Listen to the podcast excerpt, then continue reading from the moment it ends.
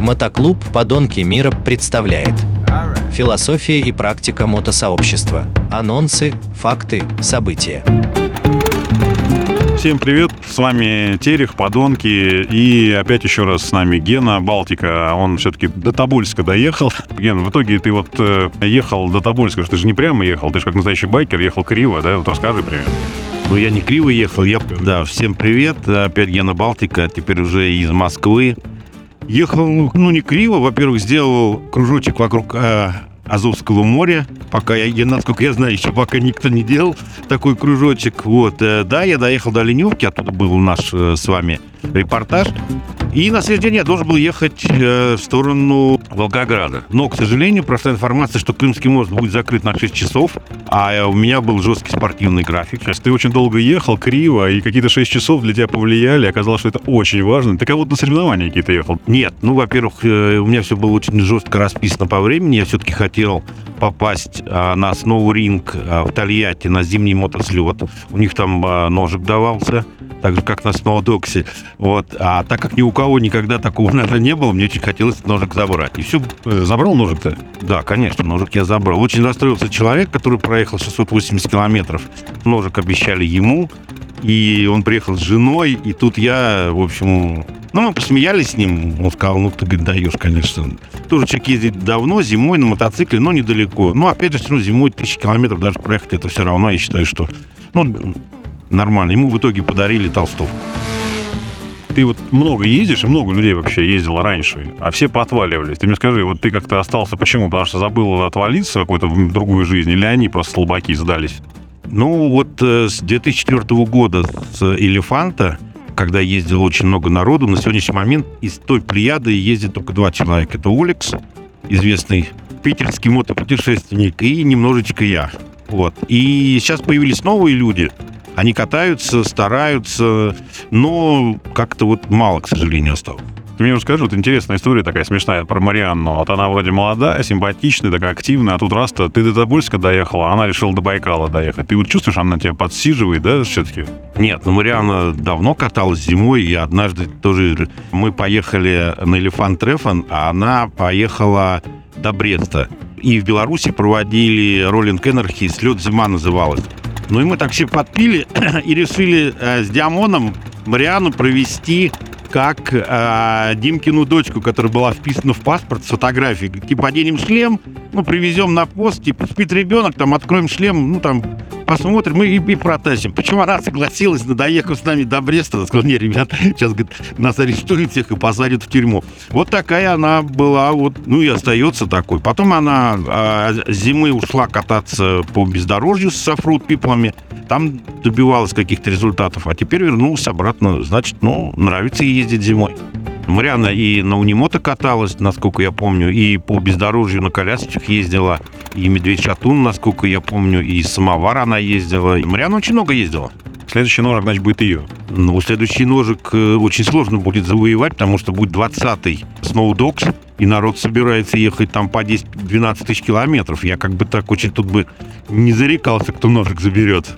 А как можно 20 тысяч доехать? Ну, допустим, с Владивостока доехать до Бреста, из Бреста поехать обратно. Ну, ножик того стоит. Понятно. Ну ладно, расскажи какую-нибудь смешную историю в этой поездке-то. Вот все-таки, кроме Крымского моста, который там перекрыли, ты его объехал, что ли, как-то? Я не понял, как ты... Ну, я из Леневки поехал в сторону Мариуполя, проехал ну, Украину с этой стороны всю, попал там пару раз таких э, именно, ну, дороги строят везде, все закатано, все в строительной технике. Блокпосты, ну, проехать можно, все грузовики едут, инфраструктуры нет никакой, только заправки. Ну и, в принципе, блокпосты, где проверяют просто паспорт.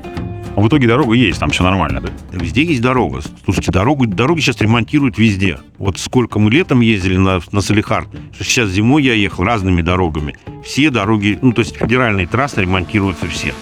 Ну, а получается, сейчас летом, если запланировать Владивосток, то, в принципе, все асфальт, спокойно едешь и едешь, да? Ну, да, везде асфальт. Единственное, что там, наверное, от Новосибирска, наверное, до Читы а, просто нет инфраструктуры мало. Проблема в заправках так как э, праворульные машины как бы перестали перегонять, а больше на машинах туда ничего никто не везет, поэтому только из-за этого. Железная дорога все забирает. Ты мне скажи, ты рекомендуешь зимой это кататься все-таки в итоге? Сложно сказать. Э, здесь же ситуация такая, сел и поехал. Я вот всегда всем говорю, но сколько народу пыталось ездить зимой, одна поездка, народ э, перестает ездить, потому что надо попасть в правильную зиму, когда, допустим, солнце минус 15 или минус 20. А люди попадают в минус 5, в снег, и говорят, да нафиг нам это надо, сыро, замерз, гололед. Там визор забивается, мотоцикл барахлит.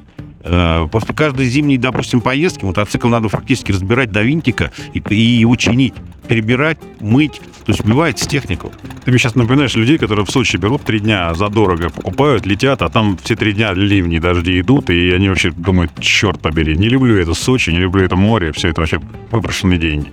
Ну, мне, допустим, за все там три недели повезло очень сильно. Я попал только один раз в ледяной дождь, там реально, да, я ехал 300 километров 9 часов по, по голому льду просто.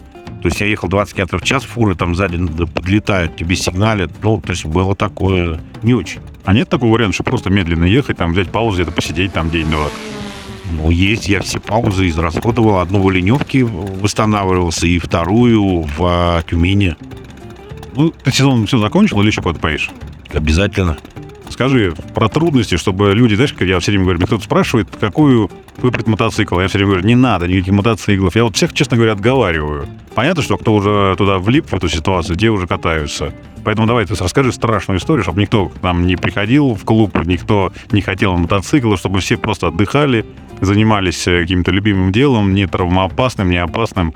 Поэтому да, кратко и страшно ну, не столько страшно, просто э, дорога э, до Мариуполя, э, ремонт дорог, э, все в ямах, и там у меня открутился два болта, я, ну, сам посмотрел, потому что заправок не было, я заправлялся с канистры, и как-то вот, ну, хотелось быстрее проехать это бездорожье там, и, а так как у меня на коляске стоит пневмоподвеска, коляска обрубила этот э, пневмопровод, и в итоге у меня опустилось колесо коляски и стал один вариант. И э, мотоцикл с коляской стал ехать только прямо. Любой поворот становится просто жутким. Вот, ну, в общем, э, было принято решение варить коляску и ремонтировать этот э, провод. Но оказалось, что в Таганроге сварщики работают только после 10 вечера, потому что все работают на основной работе. Ну, а пневматику, ну, то, ну, есть никто не, не чинит. Поэтому было принято жесткое решение, значит, ехать э, в сторону Покрова в ремонтную мастерскую, но по дороге мне попался одноклубник, паштет, он сказал, да приезжай ко мне, починим вообще все. Я говорю, паштет, ты понимаешь, там надо, он говорит, ты давай приезжай, и мы все починим. На самом деле так и получилось. Я приехал поздно вечером, он говорит, ну сейчас трогать ничего не будем. Пошли там баня, алкогольные напитки, утром просыпаемся, все покрыто ледяной коркой, ночью шел ледяной дождь, я бы до Покрова не доехал бы. Вот. Открутили все, ну, по моему понятию, было довольно-таки тяжело. Но Паштет сказал, сейчас приедет еще мой друг, сварщик от Бога. И мы быстро все, значит, за 4 часа все починили, все трубопроводы протянули заново, а, все сварили. И я доехал до Тобольска без единой аварии больше, без единой помарки. И прямо перед самым заездом на поляну в Тобольск я пробил колесо. В любой момент можно было остановиться, звонить друзьям, приехали бы на прицепе, загрузили бы. Вот тогда бы я не забрал бы ножик. Ни один, ни второй. А я как-то очень хотел. 19 сноудокс, из них я был, наверное, на 15.